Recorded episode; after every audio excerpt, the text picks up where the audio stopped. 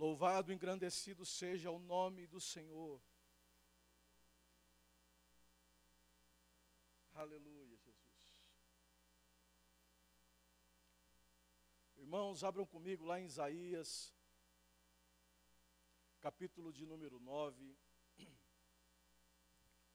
e verso de número 6. Isaías, capítulo de número 9.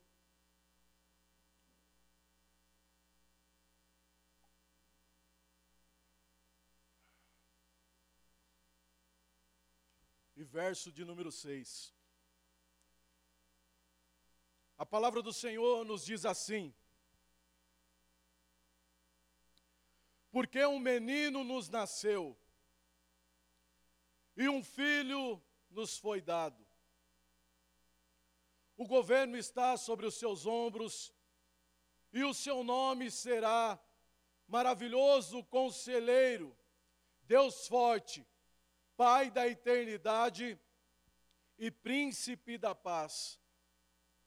Para que se aumente o seu governo e venha paz sem fim sobre o trono de Davi e sobre o seu reino para o estabelecer e o firmar mediante o juízo e a justiça, desde agora e para sempre.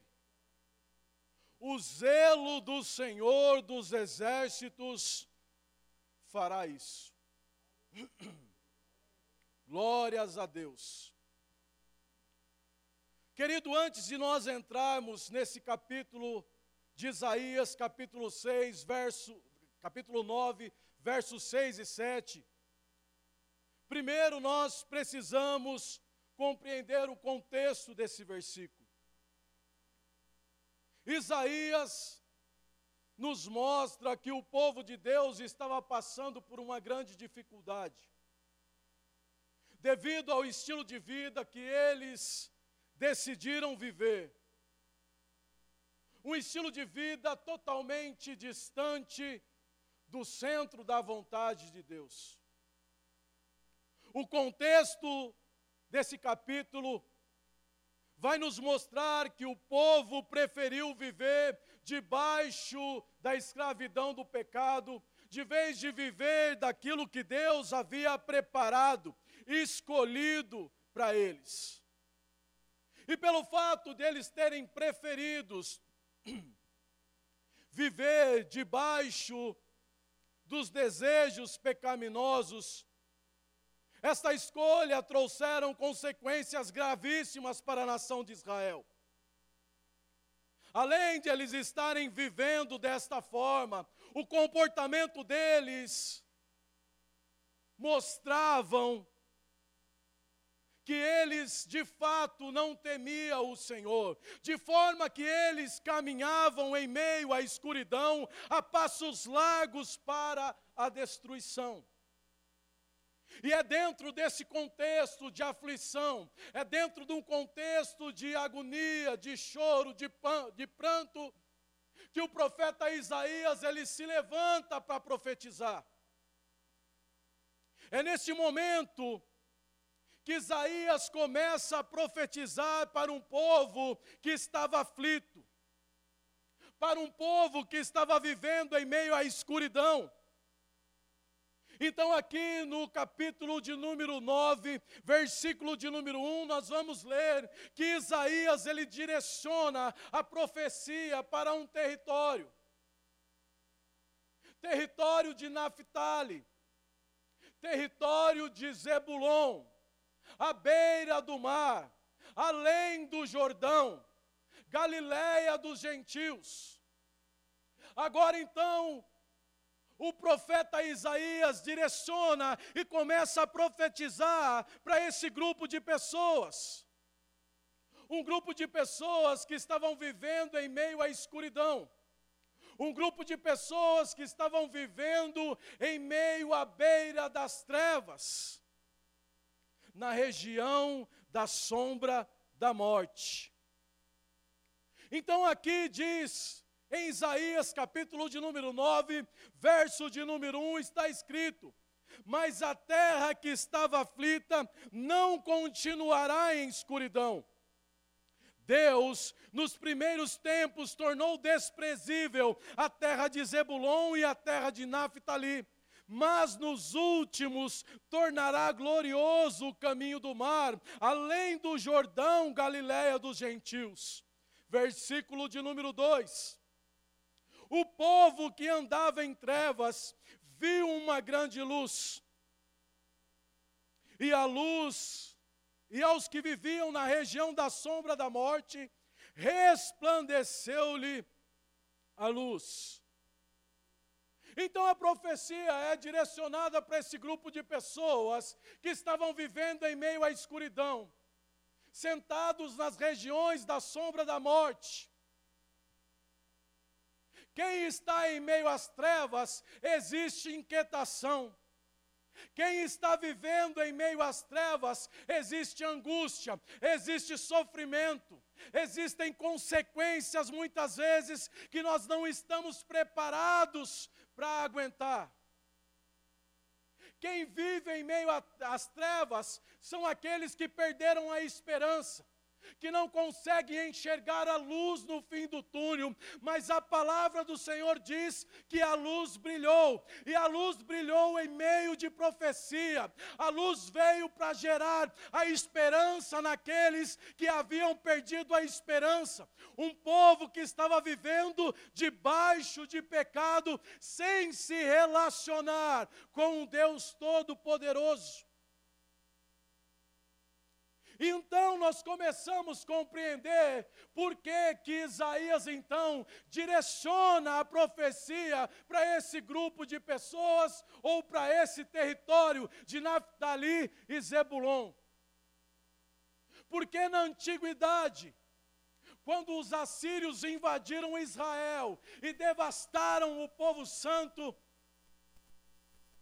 Naphtali e Zebulon foram as terras que mais sofreram na região do norte do Israel.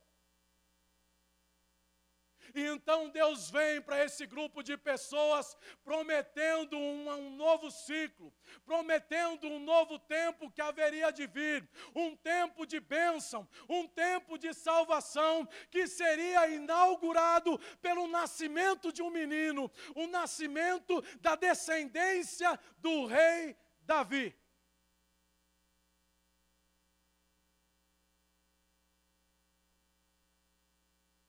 E então nós começamos a ler Isaías capítulo 9, verso de número 6. Um menino nos nasceu, e um filho nos foi dado.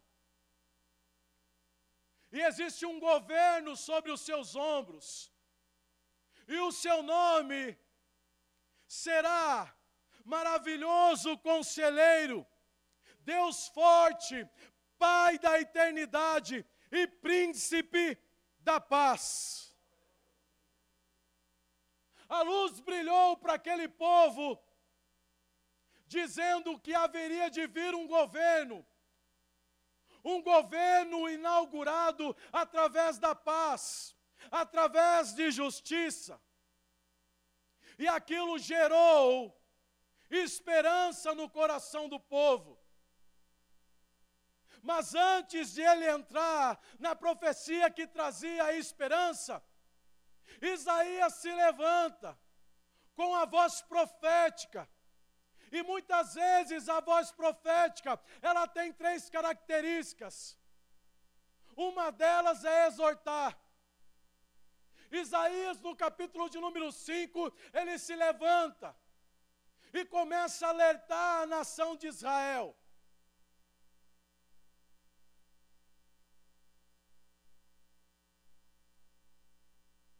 Então aqui nós vemos em Isaías 5, versículo de número 8, o profeta Isaías proclamando sobre a vida desse povo, uma proclamação de julgamento, uma proclamação muitas vezes que nós não gostamos de ouvir. mas a proclamação que Isaías estava levando para aquele povo que estava vivendo em pecado, nada mais era do que uma exortação de Deus para que aquele povo não passasse por tudo aquilo que eles passaram. Então, no versículo de número 8, nós vemos que o primeiro anúncio de julgamento condenava aqueles que aumentavam as suas riquezas por meio da, da aquisição de terras, em custa dos pobres, em custa dos desfavorecidos.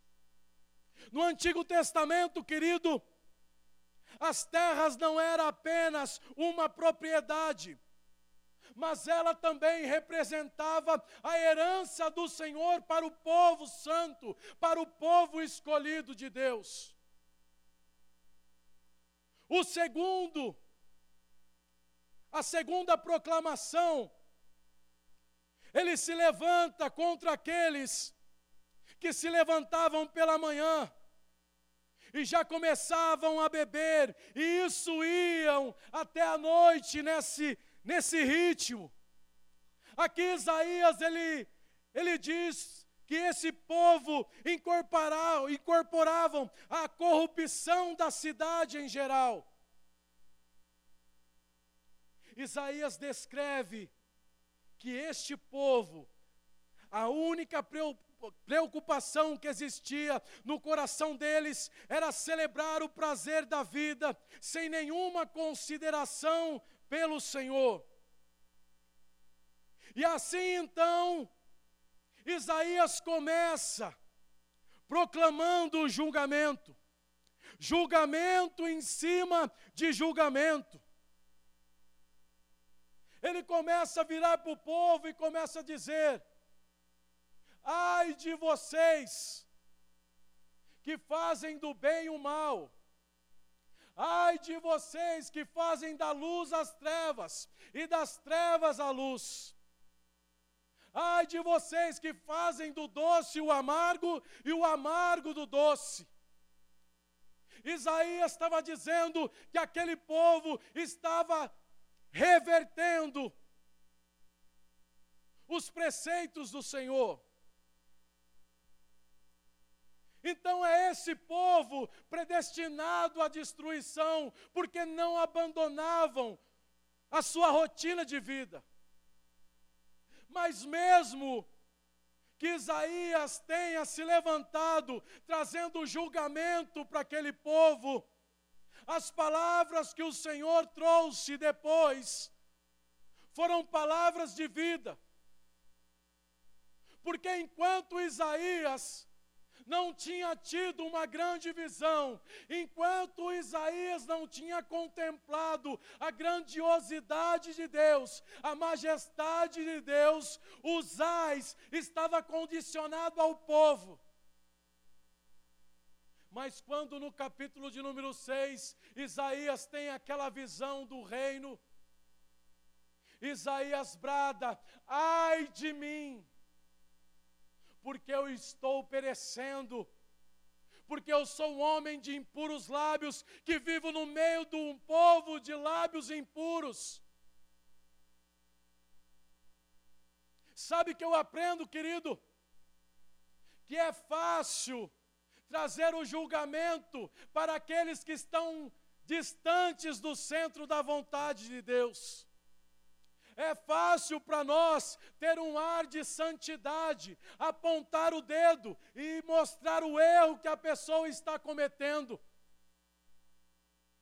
Mas quando nós temos contato com a santidade de Deus, a presença de Deus, esta santidade nos leva a olhar para dentro de nós e compreendermos que não existe diferença um dos outros.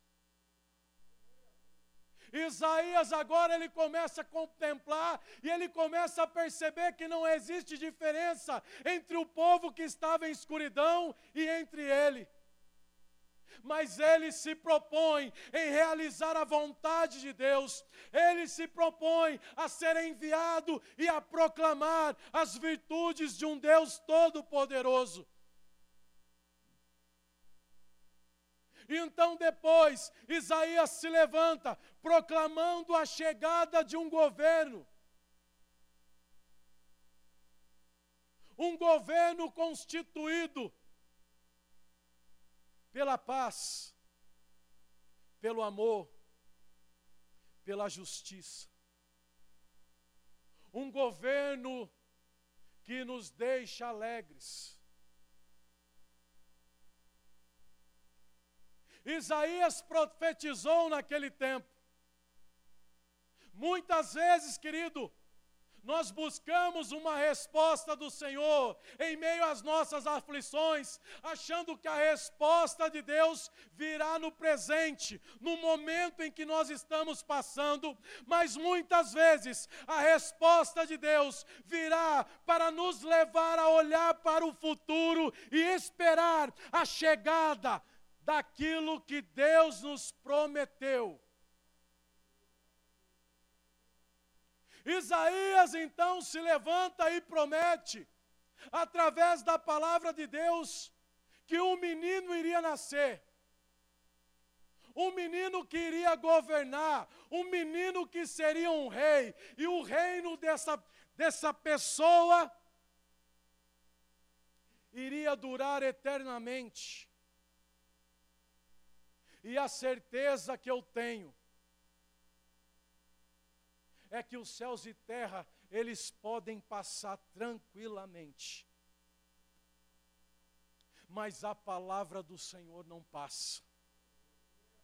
Nessa noite, o Espírito Santo de Deus quer te lembrar acerca de promessas que um dia foi feito ao teu respeito, promessas que você acha que Deus se esqueceu, mas nessa noite eu estou aqui para te lembrar que aquele que prometeu é fiel para cumprir, independente da situação, independente das circunstâncias, do momento que você está passando. Quem somos nós para questionar um Deus fiel? A palavra do Senhor permanece de pé, querido. Uma palavra que atravessou séculos e séculos, até que ela veio se cumprir. Essa promessa que Isaías trouxe para aquele povo também está relacionada e direcionada para nós. Eu creio que a promessa que o profeta Isaías proclamou lá atrás é uma das promessas mais importantes da Bíblia. É uma promessa que nos fala de um reino, é uma promessa que nos fala de um governo constituído por Deus um governo que não será regido pela vontade humana, pelo governo humano. É uma vontade, um reino que tem princípios, que tem características do rei.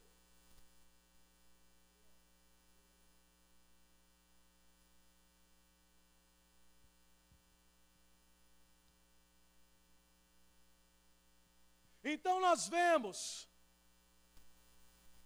a palavra de Deus, atravessando capítulos e versículos. E todas as vezes que o povo entrava e se perdia, vinha o profeta, se levantava e falava acerca de Cristo.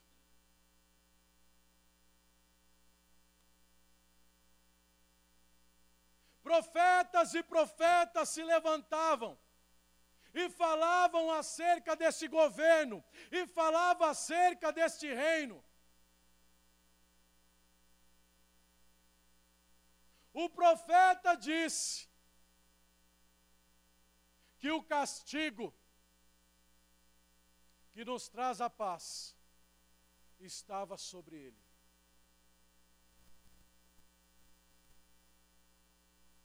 A palavra do Senhor, então, vai sendo direcionada para um novo ciclo. Então, nós começamos a olhar para o princípio do Novo Testamento, onde agora a palavra está para se cumprir. E aí em Lucas, capítulo de número 1,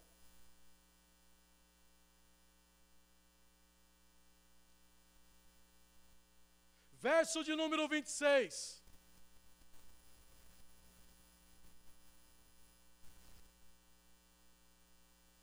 Está escrito: no sexto mês, foi o anjo Gabriel enviado da parte de Deus para uma cidade da Galiléia chamado Nazaré. A primeira coisa que eu vejo que quando existe uma profecia sobre as nossas vidas, até os anjos trabalham para que esse cumprimento aconteça. Isaías profetizou lá atrás.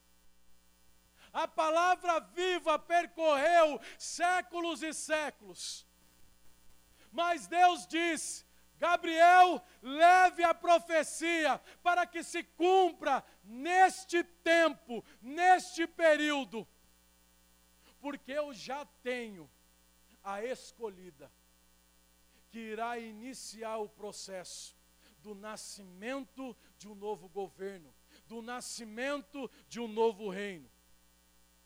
Então aqui diz que no sexto mês foi o anjo Gabriel enviado da parte de Deus para uma cidade da Galiléia chamada Nazaré, a uma virgem desposada com um certo homem da casa de Davi, cujo nome era José.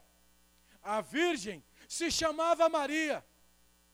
E entrando o anjo aonde ela estava, disse: Alegra-te muito favorecida, o Senhor é contigo. Ela, porém, ao ouvir esta palavra, perturbou-se e pôs a pensar no que significaria essa saudação. Mas o anjo lhe disse: Maria, não temas, porque achaste graça diante de Deus. Eis que conceberás e dará luz a um filho a quem chamarás pelo nome de Jesus. E este será grande, e este será chamado Filho do Altíssimo Deus. O Senhor lhe dará o trono de Davi, seu pai. Ele reinará para sempre sobre a casa de Jacó, e o seu reinado não terá fim. Aqui então seria inaugurado um novo governo, um novo reino. Em Lucas, capítulo de número 2, verso de número 11, nós vamos ver o dia que ele nasceu.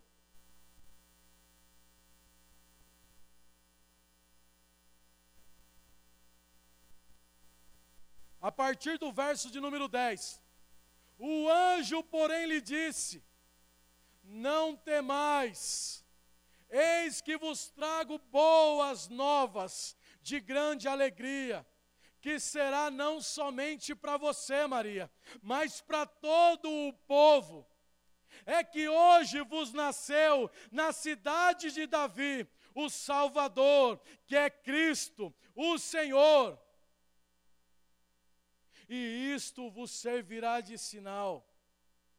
E encontrareis uma criança envolta em faixas e deitadas em manjedoura.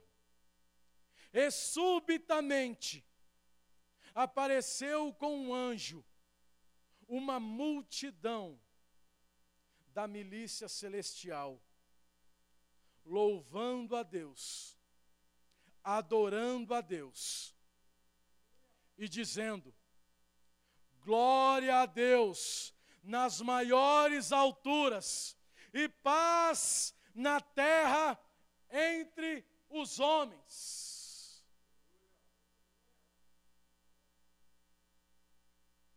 O governo que esse menino irá trazer é um governo, é um reinado de paz.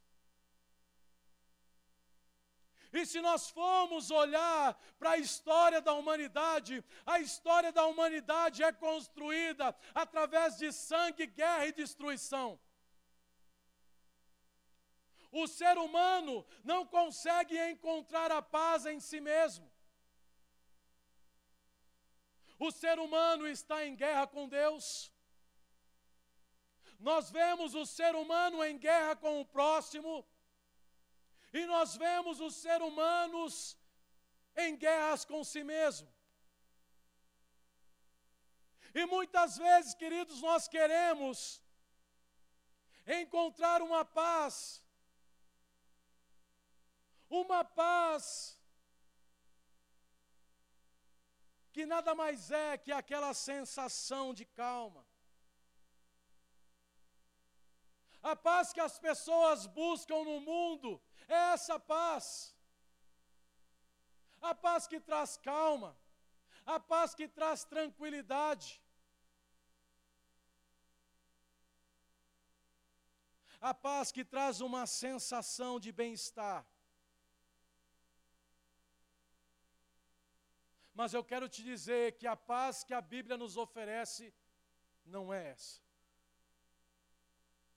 A paz que muitas vezes nós procuramos é aquela paz com a ausência de tribulação, com a ausência de guerras,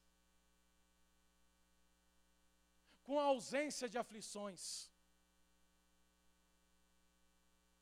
Então, eu começo a meditar acerca desse reino que Deus quer estabelecer um reino de paz. E é interessante porque os anjos, quando nasce um menino, quando Jesus nasce, eles vêm até Jesus. E eles vêm louvando, eles vêm adorando, glorificando o nome de Deus. E dizendo que a paz está sendo entregue para os seres humanos. Eu vou abrir um parênteses aqui, acerca da atitude que os anjos tiveram diante de Jesus.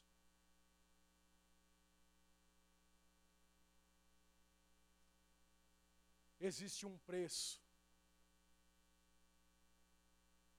à adoração verdadeira. Adoração verdadeira tem preço. Ontem, enquanto eu meditava no esboço da célula, estava preparando e refletindo,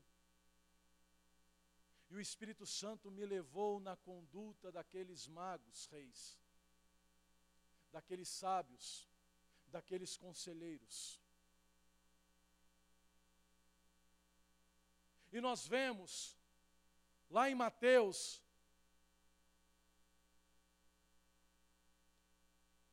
capítulo de número 2.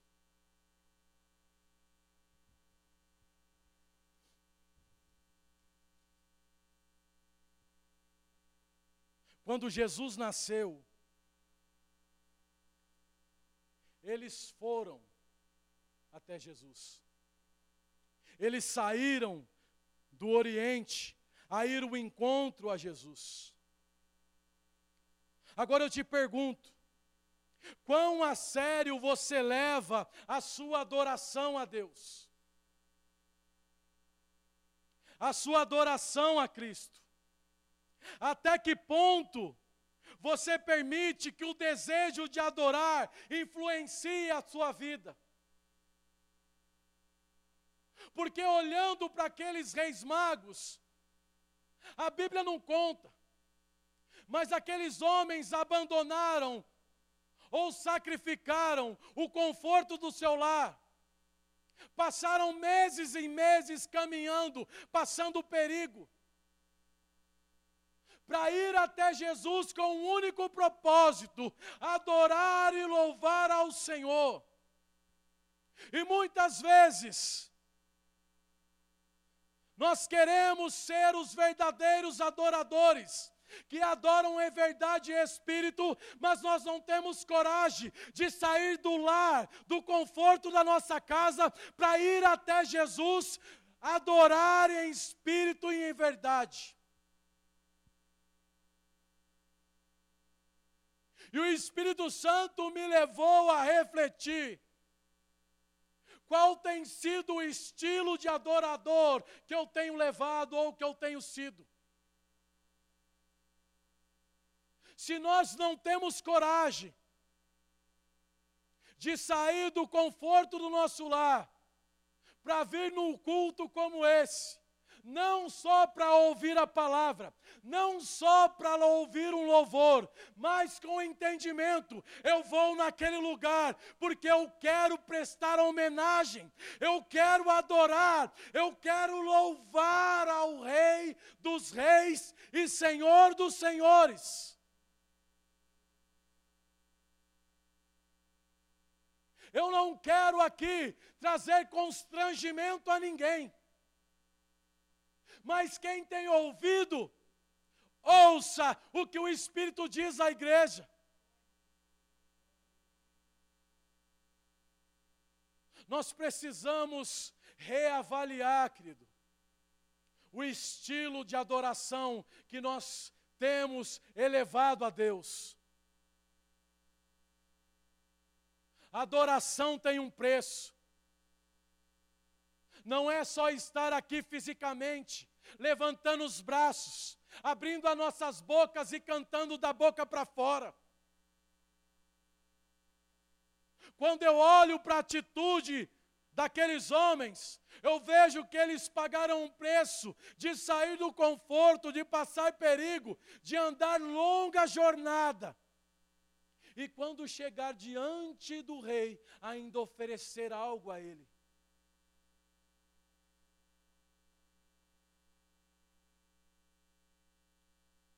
Até os anjos saíram da presença do Deus Todo-Poderoso para ir glorificar e adorar Jesus no seu nascimento. Feche parênteses. Então aqui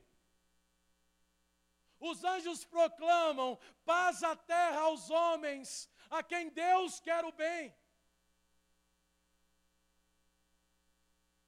E aqui nós vamos olhando para a palavra de Deus e nós vamos vendo que, vendo que aquilo que Isaías proclamou lá no Antigo Testamento começa a se cumprir. Valores do reino começam a ser inaugurados. Mateus capítulo de número 4.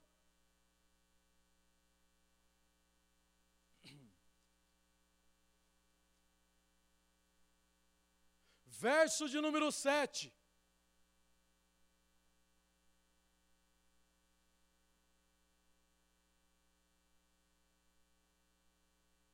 Sete não, doze.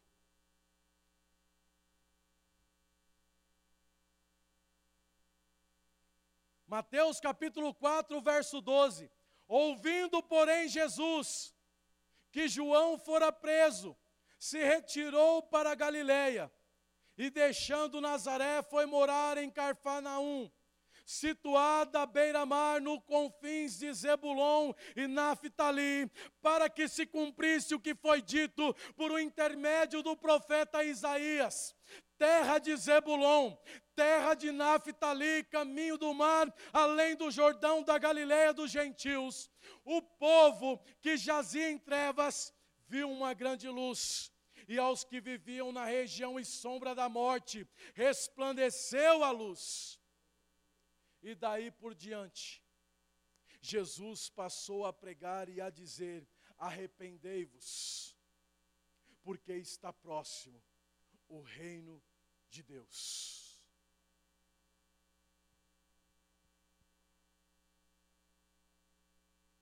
É este reino, o reino e o governo que Jesus veio nos trazer.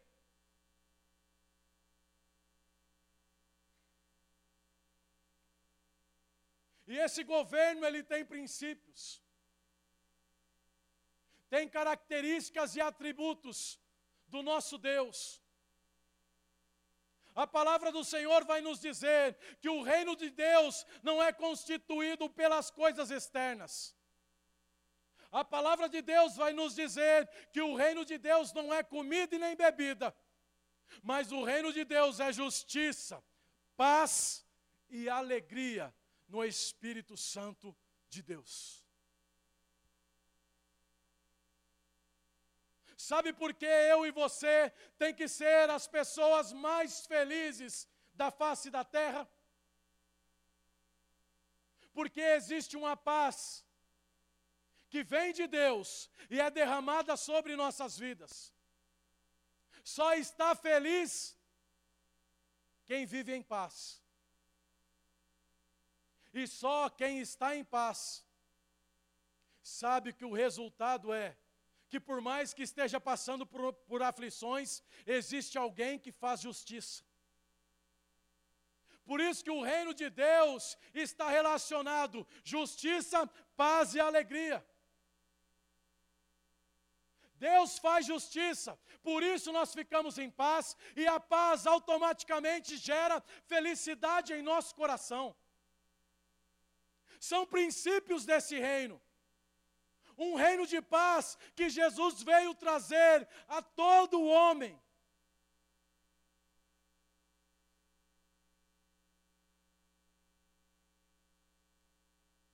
A paz que Deus nos oferece é aquela paz que excede todo o entendimento. Sabe o que significa? que para nós conseguirmos compreender a paz que é derramada no nosso coração, nós precisamos abandonar a razão e o nosso entendimento. É uma paz que não dá para se explicar, é uma paz que dá para se viver. É a paz que o mundo não pode te oferecer. A paz que o reino de Deus oferece nada mais é que um dom vindo de Deus para as nossas vidas. Porque é uma paz que não está condicionada às circunstâncias. Segundo a Tessalonicenses, vai nos dizer que a paz que o Senhor nos dá ele derrama continuamente em nossas vidas, em todas as circunstâncias. Sabe o que Deus está dizendo? Que a paz que Ele tem para nos oferecer é aquela paz que te leva a confiar e aguardar pela justiça que virá da parte de Deus é uma paz que nos traz confiança. Essa é a paz do reino. É o governo de Deus para nós. Um reino de paz, querido.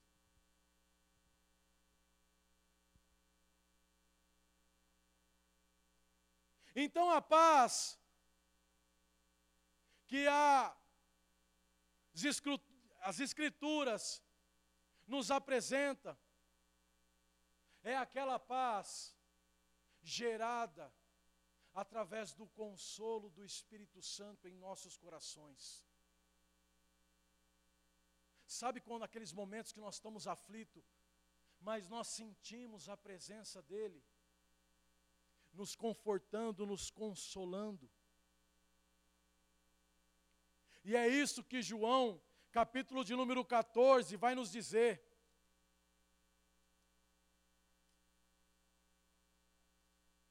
João, capítulo de número 14, verso de número 27. Jesus vai dizer: Deixo-vos a paz, a minha paz vos dou. Não vou lá dou como ao mundo dá. Não se turbe o vosso coração, nem se atemorize é a paz concedida através do Espírito Santo de Deus. Por isso que eu disse que a paz ela é um dom, ela é um presente vinda de Deus. E nós muitas vezes nos esquecemos daquilo que o próprio Jesus diz em João capítulo 16, verso de número 33. Nós pegamos apenas o versículo. No mundo tereis aflições, mas tem de bom ânimo, eu venci o mundo. E nos esquecemos de ler o que Jesus disse antes disso. Jesus diz: Eu disse isso a vocês para que vocês encontrem paz em mim. No mundo tereis aflições. Do mundo, querido, você só pode esperar isso. Ainda que o mundo possa te oferecer a paz, essa paz não é e nem se compara à paz que Deus pode te dar. A paz que o mundo dá, existem muitas pessoas aprisionadas. Muitas pessoas que estão lá fora presas nessa paz. Eu vou fumar um baseado para ficar em paz. Eu vou fumar um cigarro porque isso me, tranquiliza. Eu vou tomar uma e assim vai. Ah, eu vou procurar estar na natureza, porque isso me tranquiliza, isso me traz paz. Tudo isso é uma paz momentânea e enganosa. A paz que o Senhor quer derramar em nossos corações, ela está acima de toda compreensão humana.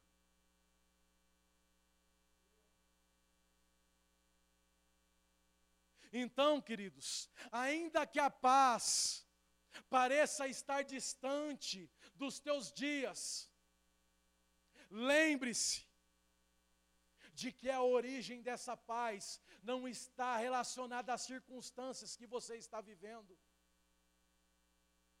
Essa paz, ela tem uma origem. Essa origem está no seu Deus, no seu Salvador e Redentor. É a paz que foi nos entregue, um presente.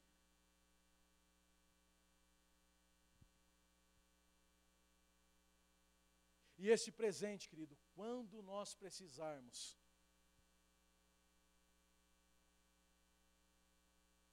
ele estará disponível.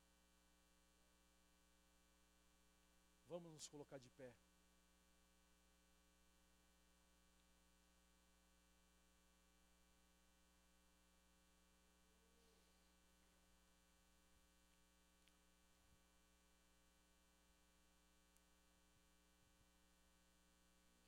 a voz profética